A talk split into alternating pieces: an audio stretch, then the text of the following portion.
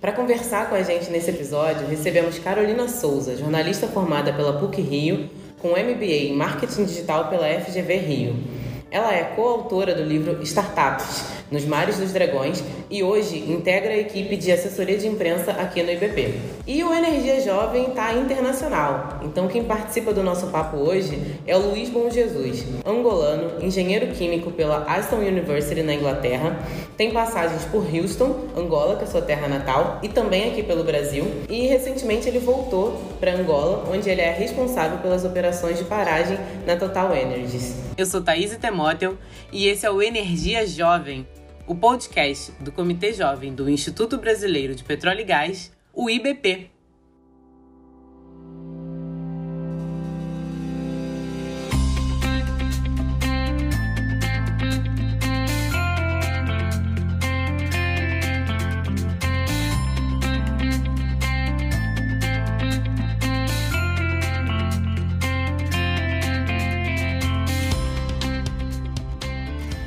Gente, eu queria começar então pedindo para vocês contarem um pouquinho das suas histórias, né, se apresentarem para o nosso público e dizerem, vocês sempre se entenderam como negro e negra?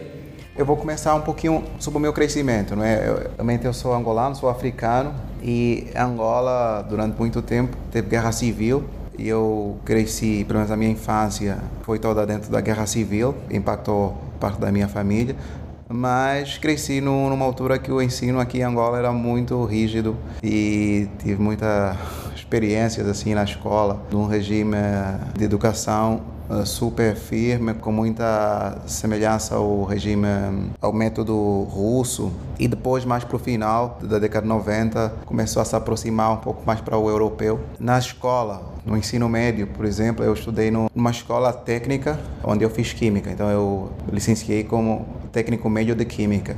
E nessa escola, nos anos 2000, foi 2000 a 2002, houve muito desafio. Eu estava muito distante da minha escola, eram cerca de 20 quilômetros. E eu me lembro uh, passar o dia inteiro fora de casa e depois chegar em casa às vezes às 21, 22 da noite. Era bem difícil o transporte. Um pouco semelhante aí o transporte aí no, no Rio de Janeiro.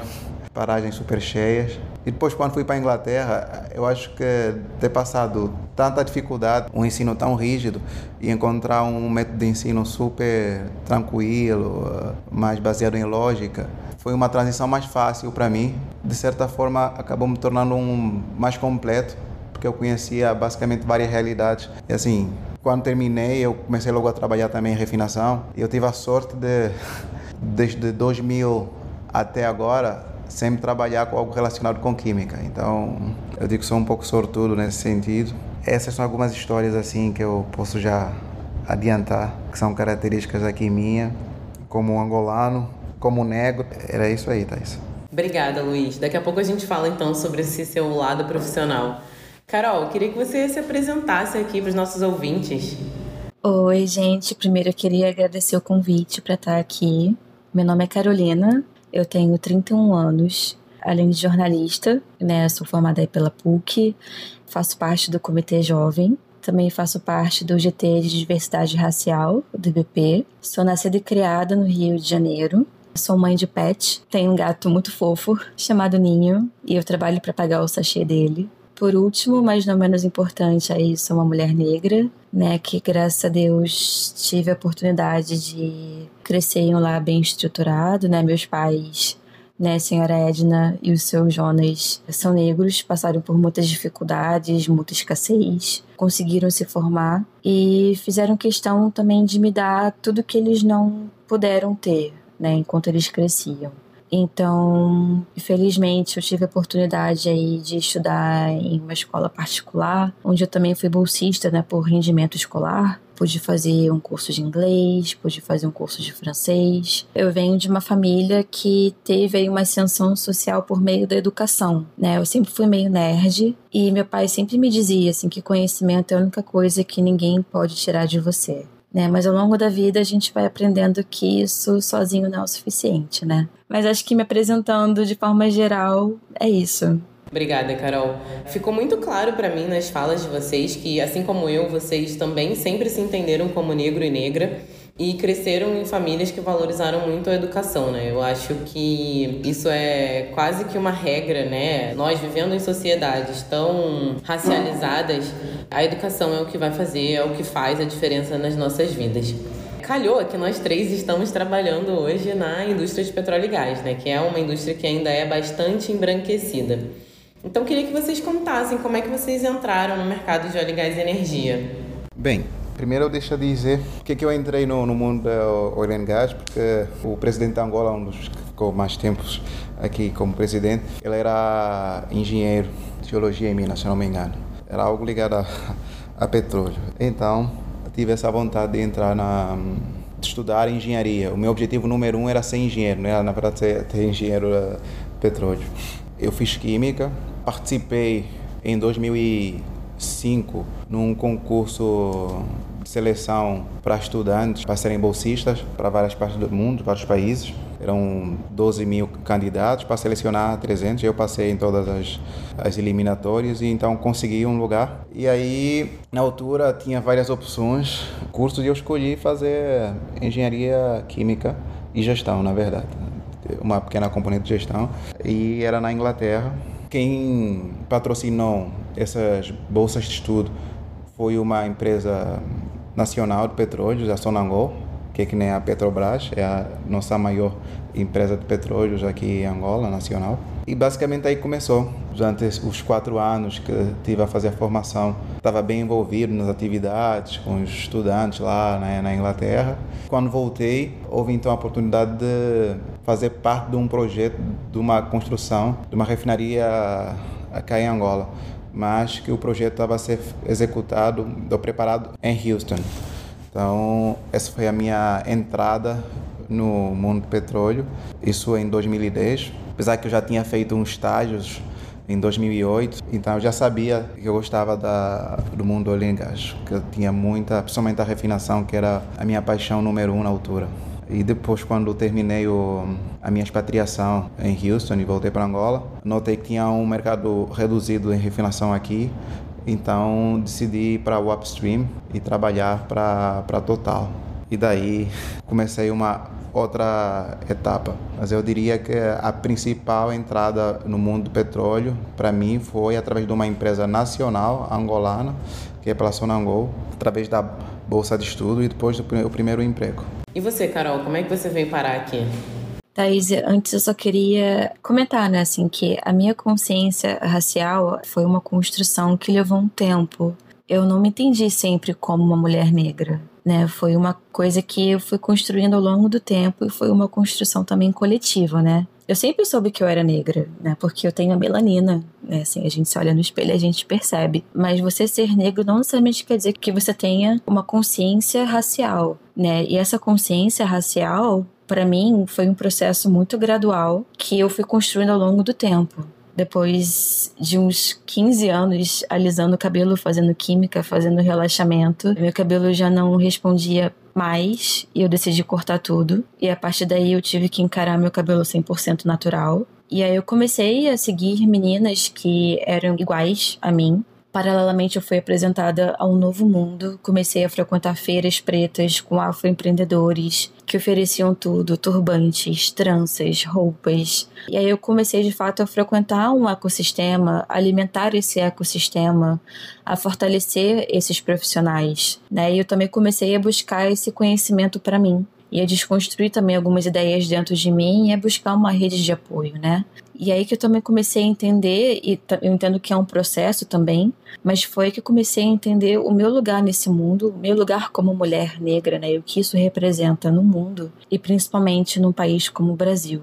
Né, e que alguns comportamentos que quando criança que eu julgavam que eram individuais, na verdade fazem parte de um sistema muito maior. E a gente começa a escapar um pouco das armadilhas, né? E a gente percebe que, por exemplo, não é fácil você ser um, um, Joaquim Barbosa. Não, não porque um Joaquim Barbosa chegou onde ele chegou que todo mundo vai chegar, né? Que é fácil, é só força de vontade, né? E é por isso que eu digo que o meu processo como uma mulher negra foi uma coisa realmente construída. Gostei muito do seu relato porque ele reflete uma realidade, né? Principalmente num país como o Brasil, em que até pouquíssimo tempo atrás ser visto como negro era praticamente uma ofensa, né? E você contar essa trajetória de, de construção da sua personalidade faz a gente refletir bastante sobre o país em que a gente vive, o país que a gente quer construir, o país que a gente vem construindo. E também gostei muito dessa sua fala relacionada a essa relação com o cabelo, né? Porque às vezes fica parecendo, ah, não, mas é só um cabelo. Não, isso é identidade. Isso é se olhar no espelho e se reconhecer como um indivíduo. Então, muito obrigada por você compartilhar essa história aqui com a gente, porque porque realmente nos faz refletir que cada pessoa tem o seu tempo e o seu processo para se racializar, né, na verdade. É, ainda mais num país em que a gente vive. Imagina, e a gente, quando a gente nasce, a gente não nasce sabendo sobre colorismo, sabe? Sobre racismo estrutural. A gente nasce vivendo esses sintomas, né? E a gente entende muito como comportamentos individuais. Só depois que a gente vai entendendo que isso faz parte de um panorama muito maior. Então a gente precisa também buscar esse conhecimento para dar nomes aos bois, entender um pouco mais isso, né? Entender que não é um comportamento individual. Então, por isso que é tão importante a gente buscar esse conhecimento de uma forma ativa. E se a gente pode correr atrás desse conhecimento, outras pessoas também podem. Então, acho que essa é a mensagem assim que eu deixaria também para as pessoas que querem ser aliadas aí nessa luta. Muito obrigada pelo seu recado. Bom, e aí conta aqui pra gente como é que você veio parar aqui no IBP, na indústria de petróleo e gás, né?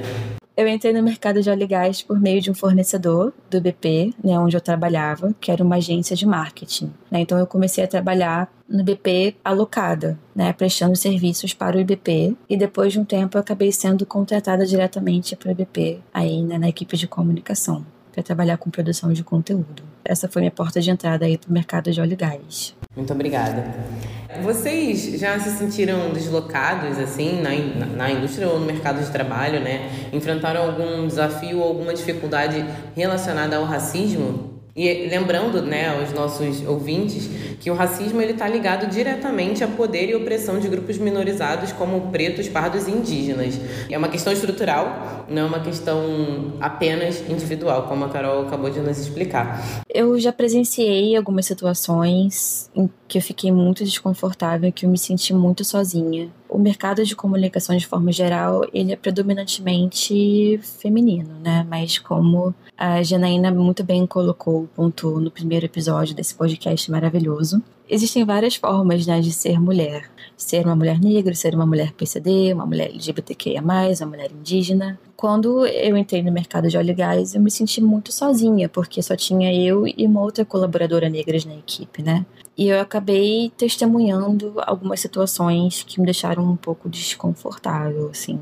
Eu nova, sem jeito, não sabia como lidar e eu não me senti muito apoiada. Mas, assim, é muito visível para mim que a probabilidade desses episódios acontecerem assim, é inversamente proporcional à diversidade que você tem na equipe, porque a equipe foi mudando, foi se renovando, entraram outras pessoas negras, como a própria Thaís, por exemplo, pessoas LGBTQIA+, e essas situações nunca mais aconteceram. E hoje em dia eu me sinto muito mais à vontade para sinalizar, olha, essa expressão não foi legal, esse termo não foi legal. Eu me sinto muito à vontade para discutir, para dar um feedback, para trocar. Hoje em dia, assim, eu me sinto acolhida, entendeu? E chegar e falar, isso não foi legal. E, inclusive, fiquei muito feliz, por exemplo, quando a minha ex-gerente, no caso, ler um livro assim que é uma referência pra gente que é um defeito de cor, sabe? Mas quando eu comecei, eu confesso que eu me senti muito sozinha. Eu senti que eu não tinha muito apoio, mas isso foi mudando. E hoje em dia eu sinto que eu tenho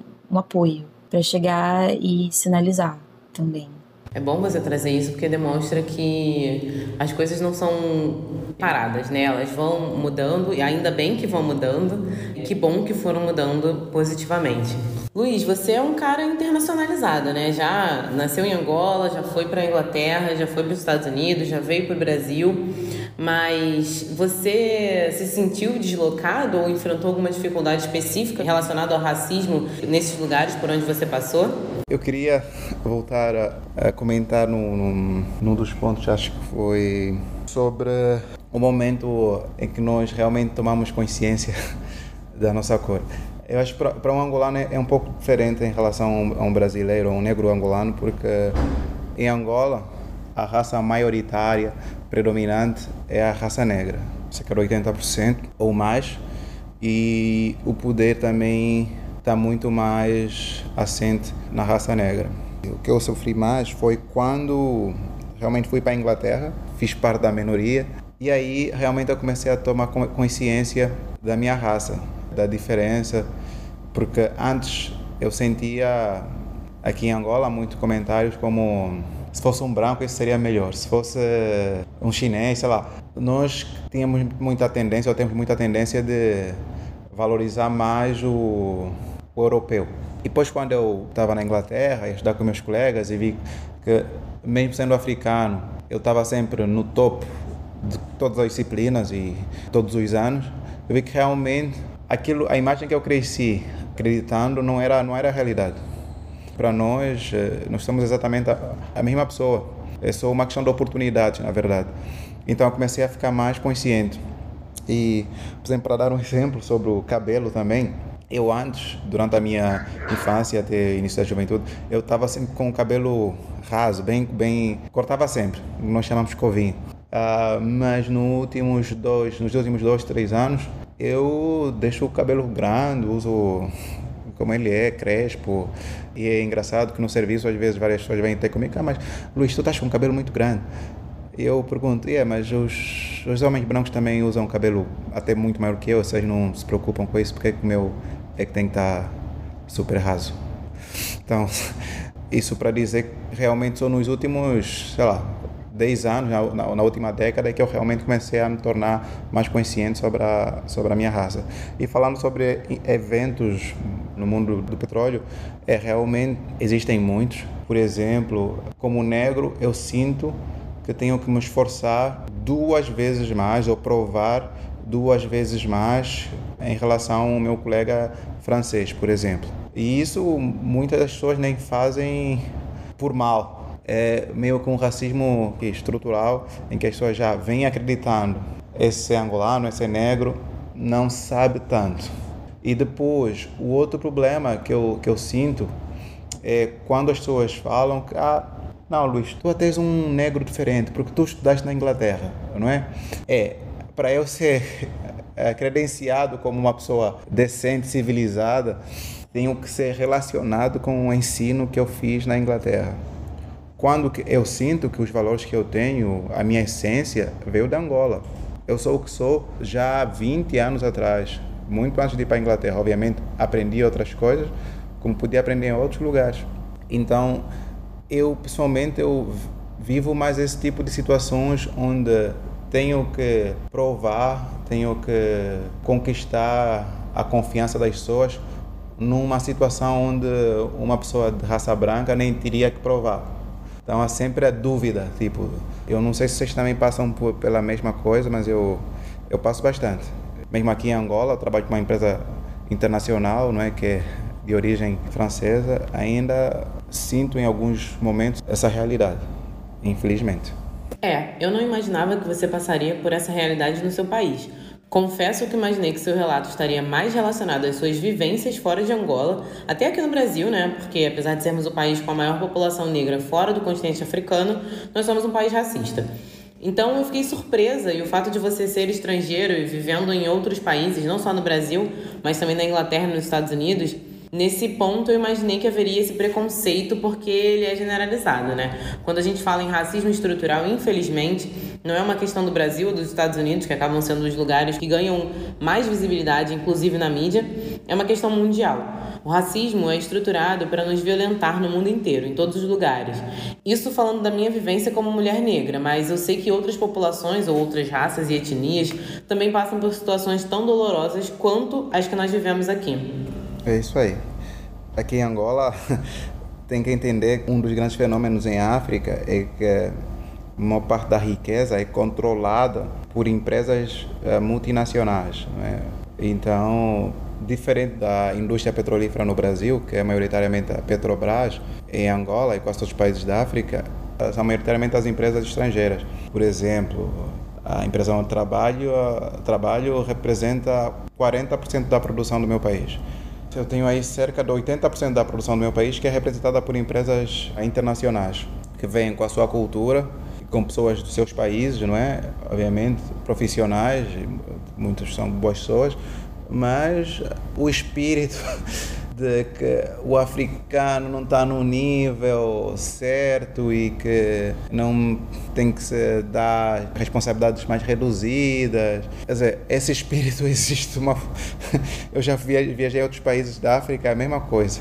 É, é, é realmente chato, existe, é triste. É triste e é uma violência, né, Luiz? A gente precisa dizer, não é uma violência física, mas é uma violência mental, uma questão que nos vulnerabiliza, né? A gente fica muito vulnerável quando, eu pelo menos me sinto muito vulnerável, muito sem chão quando acontece alguma situação é, em que eu ou alguém próximo, ou alguém não próximo, né? Mas em que nós somos desumanizados ou menosprezados simplesmente porque a nossa pele é escura ou nós temos traços físicos de uma ascendência é, negra. A gente tem muito trabalho ainda pela frente, né? Bom, tem um movimento nas empresas do setor para a promoção da diversidade e inclusão de grupos minorizados. Inclusive aqui no IBP nós temos um grupo de trabalho de diversidade racial. A Carol se apresentou dizendo que faz parte desse grupo e eu também faço parte. Nós falamos também de grupos minorizados, né? Porque apesar de sermos maioria quantitativamente aqui no Brasil e também em Angola, como o Luiz acabou de dizer, nós não estamos necessariamente nos espaços de tomada de decisão. Aqui no Brasil, pelo menos, nós não estamos. Então, na opinião de vocês, há benefícios em iniciativas desse tipo, né, desses grupos, para trabalhar diversidade e inclusão, ou mesmo dos grupos de afinidade? E quais que são esses benefícios? Então, vou começar com a Carol, que já está diretamente atuando num, num desses grupos. Nossa, gente, por onde começar? Assim, como uma pessoa que faz parte de alguns desses grupos minorizados, né? Eu acho que é urgente. Eu acho que esse discurso, eu não sei se o nome é colorblind, assim, de vejo todas as pessoas de uma forma igual, não vejo cores, não vejo deficiências, o que importa é a capacidade. Eu acho que esse discurso hoje em dia ele não cabe mais. Eu acho que hoje em dia, como eu falei, como uma pessoa que faz parte desses grupos minorizados, eu como uma mulher negra, principalmente eu sou uma entusiasta dos programas de diversidade e inclusão nada mais é do que você dar vazão ao que já acontece na realidade. Né? Porque se você anda na rua, você vai ver que, enfim, 56% da, da nossa população é composta aí de, de pretos e pardos, você vai ver que existem pessoas deficientes, você vai ver que existem indígenas, você vai ver que existem LGBTQIA+, e por que, que essas pessoas não estão ao seu redor? Né? Então eu acho que assim esse discurso de você ficar assim, achar que não, o que importa é só a sua capacidade, eu não vejo cores, eu não vejo gênero, o que importa é só a sua capacidade, e nisso você vai perpetuando as coisas como elas sempre foram. Eu acho que isso não cabe mais. Eu, como integrante assim desses grupos minoritários, eu quero fazer parte de uma empresa que me enxergue como eu sou, enfim. Eu tenho necessidades específicas, assim como pessoas com deficiência têm necessidades específicas. E, e, outros grupos minorizados têm suas necessidades específicas. Então, eu sou uma grande entusiasta. E eu, como colaboradora, também digo que, assim, trabalhar num time diverso, assim, é uma coisa que tira você da sua bolha, né? Um exemplo, assim, muito simples, mas eu acho que ajuda também, né? Por exemplo, no Comitê Jovem tem uma pessoa que é a Mandinha, né? Que é judia. Ela estava falando, por exemplo, que o termo judiar, que a gente às vezes usa de uma forma assim muito corriqueira, tipo, ah, judiar do bichinho, assim. Eu nunca tinha parado para pensar na origem desse termo, né?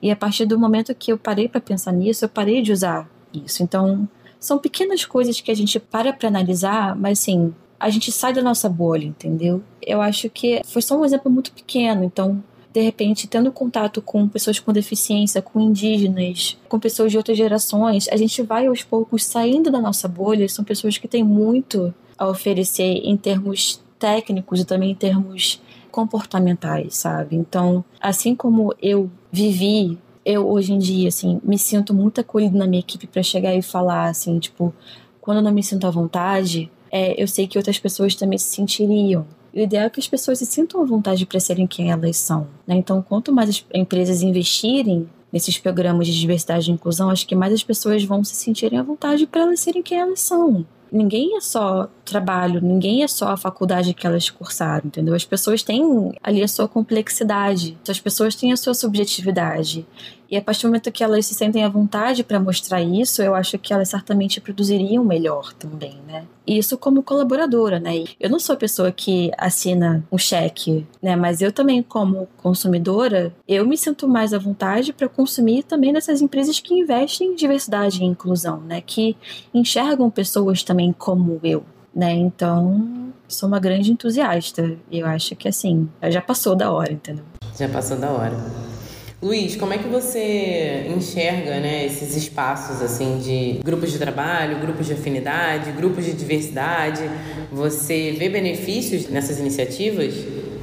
É, absolutamente. Eu, eu concordo que essas iniciativas são, são, são muito boas, são importantes, porque hum, igualdade nem sempre é suficiente.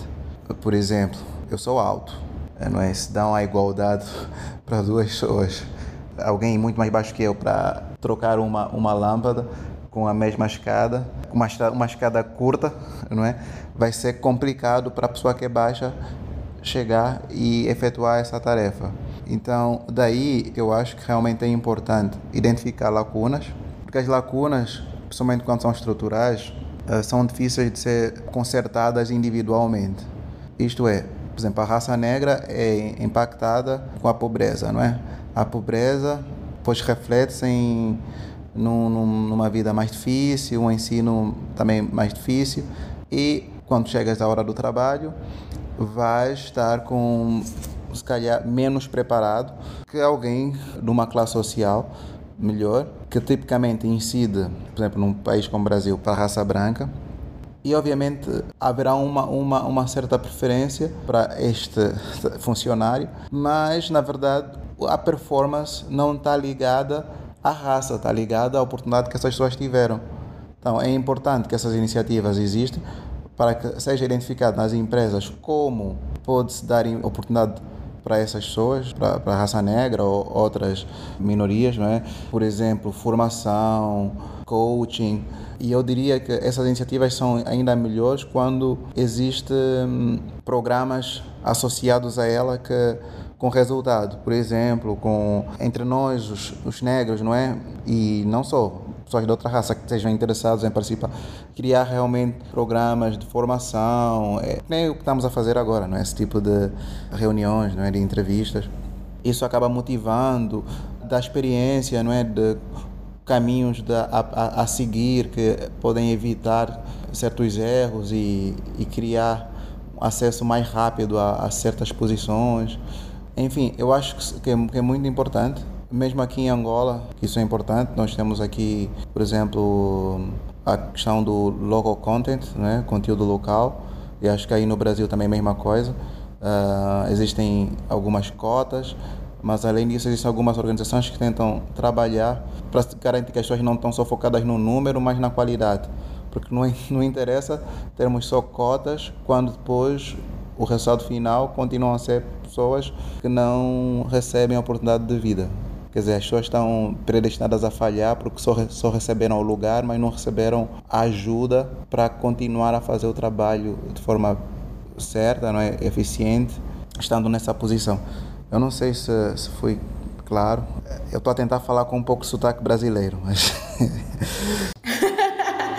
Não precisa não, Luiz, porque a ideia desse podcast é justamente mostrar a diversidade, né? Mostrar que as pessoas são diferentes, né? Você é negro, você já viveu no Brasil, você é um negro angolano, um negro africano, um negro internacionalizado, porque ainda tem essa visão, né, de que nós não vamos para fora dos nossos países, né, que a gente fica ali limitado a isso. E o que você trouxe é justamente a gente consegue, a gente pode, tendo acesso, tendo educação, tendo orientação, a gente consegue fazer tudo pau a pau, né? Tudo ali no mesmo nível e ou ultrapassar esse nível entre aspas que é imposto, né, socialmente. O que eu senti durante a minha estadia no Brasil foi que eu acho que a maior parte, se não quase todos os brasileiros deveriam passar uma temporada em África, países como Angola, iriam ter uma outra visão também de si mesmo. Porque é, é, é realmente diferente você estar num, num, num país, numa realidade onde você vê os negros no poder. Poder ver, não é? O, o plano em ação. Angola, obviamente, como podem ver as minhas reclamações, há muito para melhorar, mas nós, em relação, por exemplo, ao que eu vivi no Brasil, da raça negra, eu no, no FPSO onde eu trabalhava, eu acho que era o único negro com cargo de chefia. Se fazer bem a, a conta. Já que em Angola são vários. A, a, minha concorrência não é mais não é mais com pessoas locais, é, é mais com, com expatriados. Porque localmente, não é, a nível do país, é a raça negra que, que é predominante. E há muita oportunidade para brasileiros aqui. Muitas pessoas que aí não têm oportunidades, que aqui teriam milhares de oportunidades, porque Angola ainda está atrás do, do Brasil em muitas questões de desenvolvimento. E o pouco que algumas pessoas têm aí pode até ser muito em algumas partes de Angola, não em todas. Então, esse é o feedback que eu também queria dar, que eu acho que o Brasil tem muito potencial. A raça negra que eu conheci no Brasil, super gente boa, super profissional, tem bastante potencial e muito mais oportunidade aqui do que, do que aí. Nossa, que bom que você falou isso, porque o nosso podcast é voltado para o público jovem, não é exclusivo, mas é voltado para. E essa questão da empregabilidade, ela é essencial, né? E saber que a gente não precisa limitar a nossa experiência profissional e as nossas aspirações ao Brasil, que países parceiros, né, como Angola, têm oportunidades e vão nos acolher, tendem a nos acolher carinhosamente, é muito bom. Muito obrigada por você ter compartilhado e trazido esse incentivo também, né, para o nosso público.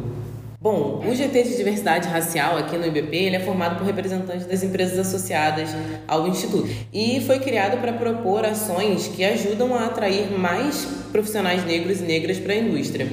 Como é que vocês enxergam o futuro e as oportunidades para a população negra no mercado de energia?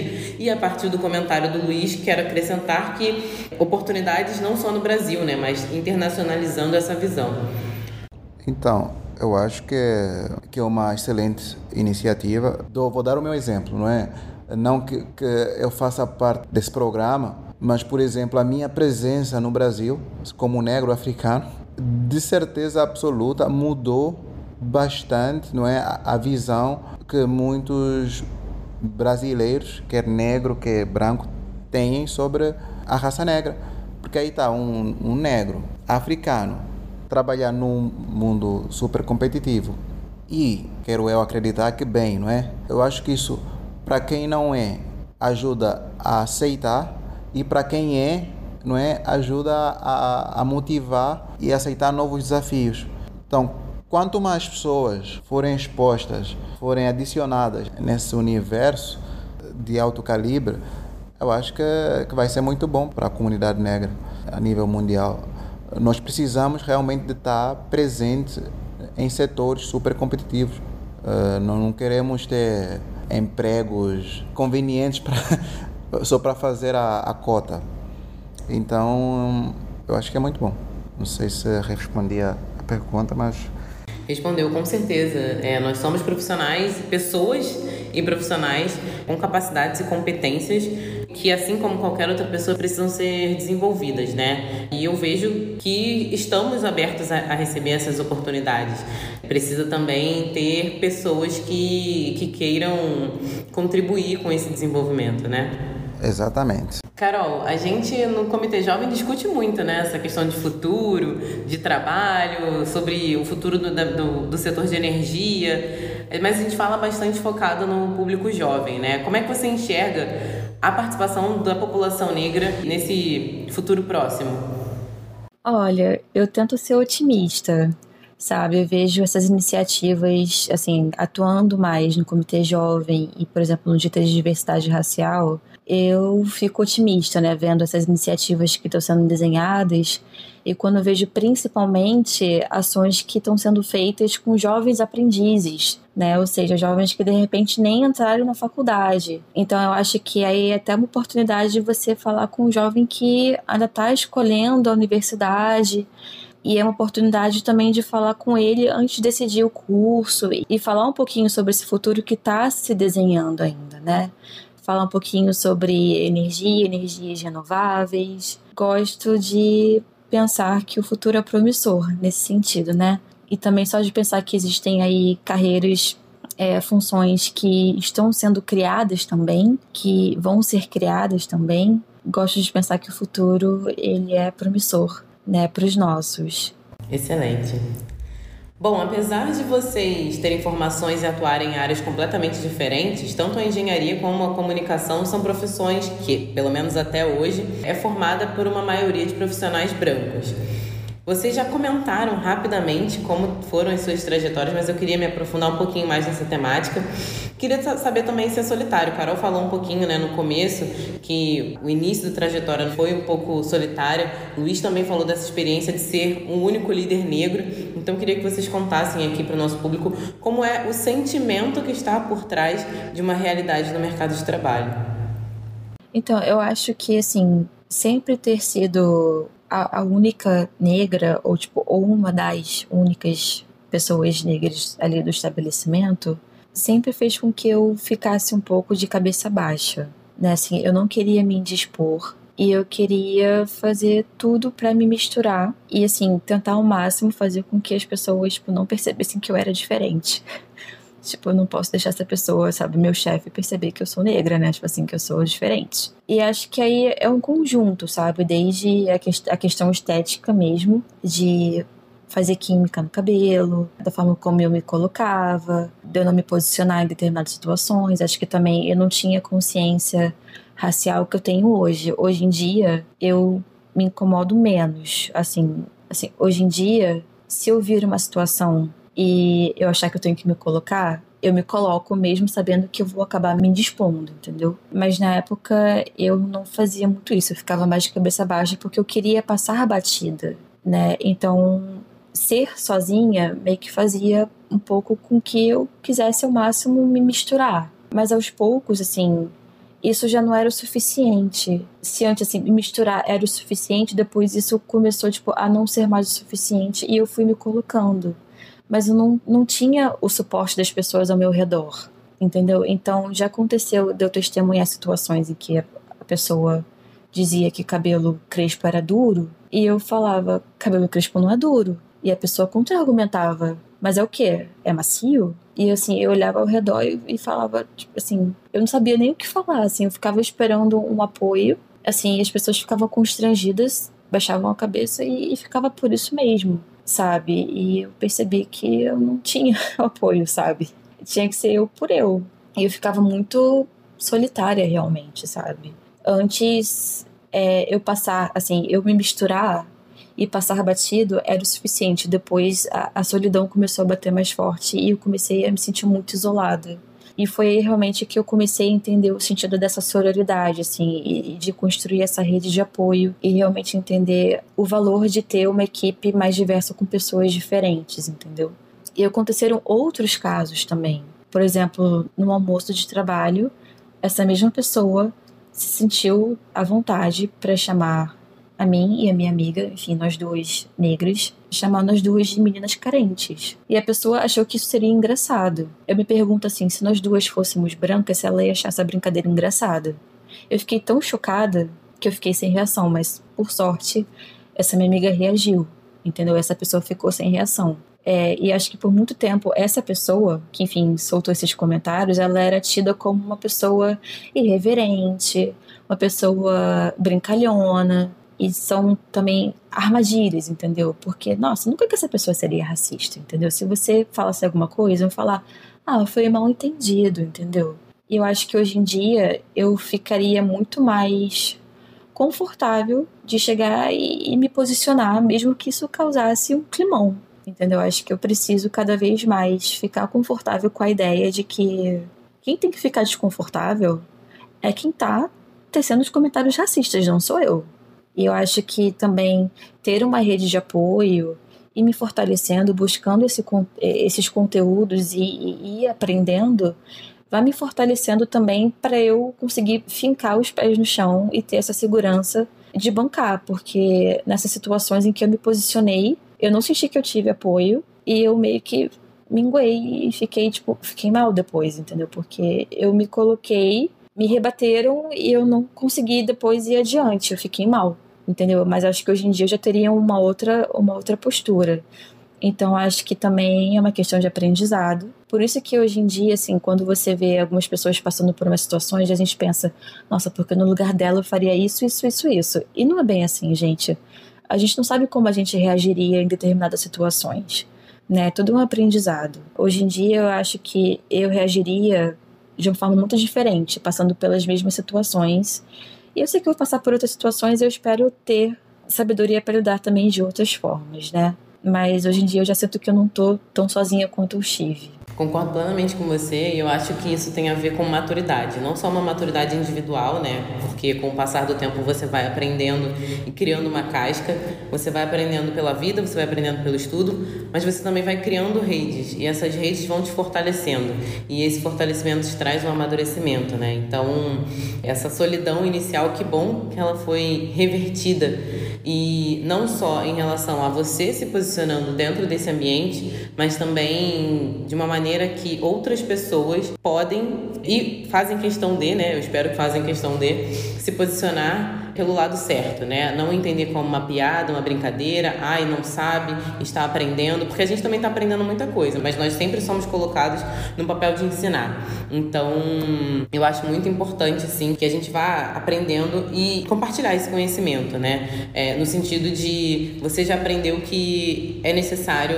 apoiar as pessoas, não só pessoas negras, né, mas também pessoas com deficiência, pessoas LGBT, que passam por situações que não são confortáveis. E a partir desse seu aprendizado, que infelizmente foi pela dor, você consegue também apoiar outras pessoas. É, eu acho que assim hoje em dia, como eu falei, é, os ambientes eles vão também mudando e, evoluindo, né? E acho que hoje em dia, essas situações pelas quais eu passei, eu não vejo isso acontecendo, né? Eu acho que se acontecessem, eu sinto que eu teria aliados hoje em dia, né? Porque pessoas novas que entraram foram criando também essa rede de apoio, pessoas brancas, não brancas, enfim, pessoas diversas. Então eu acho que as pessoas ao redor lidariam de outra forma com comentários desse, nesse sentido, sabe? Então essas pessoas novas que entraram também foram moldando esse ambiente, né? Então as reações seriam outras hoje também, né? E que bom que seriam outras. Luiz, fala um pouquinho pra gente, conta sobre essa sua trajetória solitária. Na verdade, são duas experiências, né? Uma trajetória quase solitária numa liderança, quase solitária não, solitária numa liderança no Brasil. E essa liderança, posso dizer acolhedora? Não sei, na, na sua experiência em Angola. Ah, bem, eu vou por acaso, no Brasil foi, foi bem tranquilo, mas eu, eu queria comentar um pouco no, no que a Carol terminou de falar. Eu simpatizo bastante com, com a trajetória dela. Realmente é um processo, não é? Aprendermos a, a, a defender e a sentir a vontade sobre, com assuntos relacionados à nossa raça. Eu também passei por um processo semelhante, um pouquinho mais cedo, antes de entrar no, no, no local de trabalho, porque obviamente eu estudei na Inglaterra e aí na escola já comecei a, aprender a, a me defender. Mas algo que eu queria comentar que é super importante, especificamente ligado à raça negra, é conhecer a história da raça negra. É conhecer um contexto predominante negro. Porque que isso, isso nos dá bases para poder não só argumentar, mas como ser embaixador da, da raça negra. Porque eu depois de um tempo comecei a adotar uma abordagem de meio que embaixador negro. Eu comecei a, eu comecei a me ver como alguém que representa a raça negra e o africano angolano.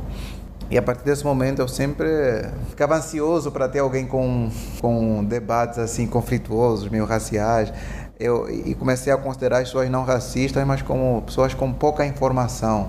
Eu deixei de tratar exatamente sobre uma questão assim intencional, de maldade, mas como ignorância. Comecei a ter uma, uma metodologia de ensinar, não é? O outro lado. E eu ganhei muitas amizades de raça branca, pessoas que falam comigo e conseguem fazer perguntas assim que ficam meio que sem jeito de fazer em outros negros. Tem, que eu notei que depois tem muitas pessoas com, com um interesse genuíno em, que, em querer entender um pouco mais sobre como é que nós, que nós vivemos. Só para ter uma ideia, eu, eu sou fotógrafo também e, e depois de fazer assim, de ter muitos amigos, várias raças, europeus, eles começaram a pedir para andar comigo, para ir em lugares um, locais, para mostrar, para interagir e conhecer a, a cultura, não é? E aprenderam muita coisa, algumas coisas que começaram a aplicar nos seus filhos. Eu tenho três filhos e, por exemplo, estou no, estou no lado como pai, há muitas questões específicas à, à raça negra que ou, é na Europa é, é, é algo invejável, é algo que que gostariam de, de saber. É algo que às vezes tem que, tem que ter ciência por trás para poder entender. Então, isso para explicar que, para mim, o, o, o, passo mais importante foi entender o valor que eu tenho como negro, a, o que a minha cultura tem para oferecer e ser o embaixador dessa raça e multiplicador de informação sobre a raça negra. E eu fiz isso no Brasil, aqui em Angola a mesma coisa, eu sempre vou estar firme com e a defender a minha raça uh, com todos os dentes. eu vou, vou te falar sobre a história africana, vou te falar como é que eram os reinos antigamente, tecnologias que partiram de Angola ou de outros países da África. Vou falar um pouco sobre o Mali, não é? onde tivemos basicamente o rei mais rico de todos os tempos. Vou, vou, vou falar bastante sobre pontos que são, são valências da raça negra. E, e, é assim que eu, que eu vivo, não é?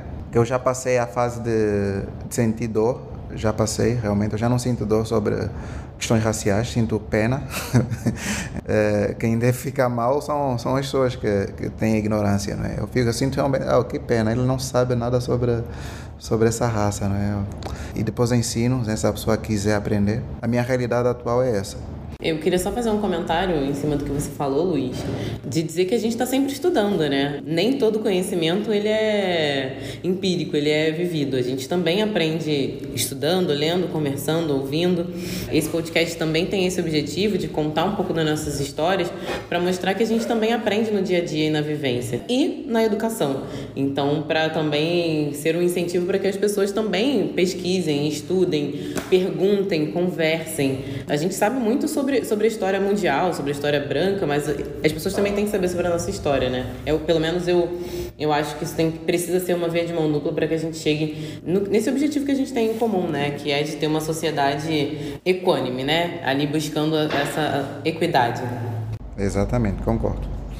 Bom, nós estamos já nos encaminhando para o final, né? E nós falamos ao longo dessa conversa sobre o nosso papel. Mas eu queria que vocês avaliassem, analisassem e compartilhassem qual vocês entendem que é o papel da pessoa branca ou da pessoa não negra nesse processo de inclusão de pessoas negras no mercado de trabalho, de pessoas negras socialmente, né? De uma forma a contribuir com a redução do racismo institucional na sociedade. Eu acho que o papel da raça eu nem vou falar só a raça branca, das outras raças, porque toda raça, exceto a negra, pode ter racismo contra a raça negra, não é? É estarem abertos para ouvir e para aprender. Eu acho que a partir do momento que existe essa abertura de aprender e, e aceitar a raça negra, já é um processo super importante. Tem que se criar esse contato. Eu acho que chegou um momento em que temos que ter mais audiência de outras raças, não é? Nessas iniciativas de emancipação da raça negra, temos que interagir, temos que, que ter fóruns em que temos, sei lá, 100 negros, 100 brancos, 100 uh, chineses, asiáticos, e ser mais, eh, mais homogêneo. Nesse momento ainda estamos heterogêneos. Então, quanto mais homogêneo for esses grupos, e nós temos que ter o, o, o objetivo, aquela, o que eu falei sobre embaixador. Nós temos, como negro, às vezes, quando nós estamos muito focados na parte negra, esquecemos que um dos nossos problemas é que não temos aceitação de outras raças. Então, não, não esquecemos de incluir outras raças no nosso objetivo. Então, esse é um passo importante. As outras raças aceitarem ser incluídos e nós, como negros, temos que incluir. Depois, um outro ponto super importante para todos os negros nós temos que ser unidos, temos que criar iniciativas, criar empregos negros, criar conteúdos negros. É o black money. Se nós não tivermos isso, se nós esperarmos que outras raças fazem por nós, podem até fazer, mas será mal feito, será mal representado. Então, cabe a nós, hoje em dia, aceitarmos o nosso papel não é de embaixador da nossa raça, está envolvido profundamente nessas iniciativas que é na empresa. Por exemplo, se na minha empresa tem uma política de diversidade, eu tenho que me interessar e tentar participar e junto à empresa e, e dar opinião, não é? Olha, essa, isso aqui não funciona muito bem assim para os negros, não. Nós funcionamos mais assim. Acho que você fazer essa abordagem poderá ter mais, ter mais impacto. E vestir a nossa raça. Não é que nem a Carol falou, usar o nosso cabelo, usar os nossos. Vou dar um exemplo. Eu gosto de roupas coloridas, mas eu trabalho numa empresa que é europeia e eles gostam do cinza. Eu não vou usar cinza todos os dias, uma vez ou outra. Eu vou usar Nem eu. as minhas roupas estampadas com cores eu gosto de cor e vai ser assim. E vou continuar a crescer. Se eu, se eu me tornar o diretor da empresa, eu vou usar roupas coloridas. Então, parece até meio filosófico, mas eu acho que inclusão, não é? Incluir outras raças no, na nossa luta, ter uma abordagem aberta, aceitar ser criticados também, como negros, e participar diretamente de todas essas, essas iniciativas, que é a nível empresarial, governo ou pessoal. É isso aí, concordo com você, Luiz. E gostei muito dessa parte de vestir-se negro. É, eu também adoro roupa colorida e me faz bem, né? Eu vou trabalhar com um humor melhor. Quando meu cabelo está arrumado, eu também me sinto melhor. E se a gente fala o tempo inteiro de receber as pessoas de uma forma integral, é importante também respeitar essas individualidades e essas diferenças realmente, né? De custo, de, de interesse, de personalidade, de formato, enfim. É, é muito importante que nós possamos o tempo inteiro ser quem nós somos na, na, na vida, né? O, tempo, o tempo todo. Carol, o que, que você acha? Qual você acha que é o papel dessas pessoas, né? Não, não negras, na nossa inclusão aí na sociedade, no mercado de trabalho? Ah, o papel é essencial, né? Assim como a gente não pode falar né, de feminismo sem, sem também falar do papel dos homens, a gente não pode falar da inserção de pessoas negras sem também falar do papel das pessoas brancas, né? Então, como o Luiz muito bem pontuou, é importante que essas lideranças brancas tenham esse poder de escuta e estejam abertas também a revisar os seus vieses inconscientes, né?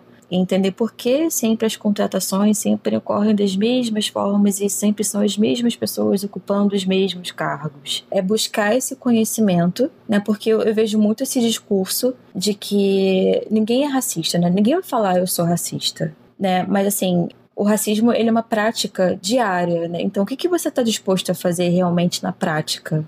Né? Você está disposto realmente a abrir mão daquela expressão que você usa às vezes sem querer, né? Que você está tão habituado. É práticas no dia a dia, né? Então eu acho muito importante no dia a dia você estar tá disposto a estudar, a, a ouvir o seu colaborador, a estudar, a investir realmente em programas não apenas de diversidade, mas também inclusão, né? Porque você pode ter o seu colaborador negro, mas assim, você está realmente ouvindo o que ele tem a dizer, é, ouvindo quais são as necessidades dele, falando especificamente sobre, sobre o papel dessas lideranças brancas na inclusão dos negros no mercado de trabalho. Concordo, concordo com você.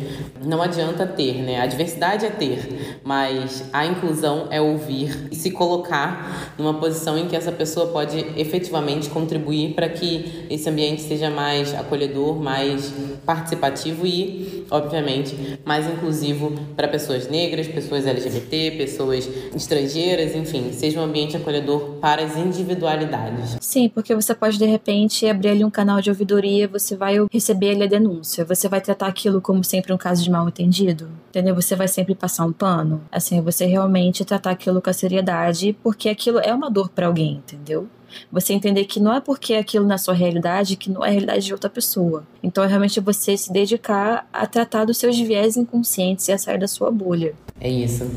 Bom, com esse recado da Carol, eu quero agradecer em meu nome e em nome do Comitê Jovem a presença de vocês, a disponibilidade e o tempo que dedicaram para esse papo aqui sobre nós, né? No final das contas, nós falamos sobre nós, mas também pensando em como que nós podemos contribuir socialmente para que o nosso povo esteja nos espaços onde nós merecemos e devemos estar. Luiz, Carolina, muito obrigada pela presença de vocês no Energia Jovem. Obrigado. É, foi, um, foi realmente um, uma entrevista muito boa, uma reunião, uma conversa muito boa.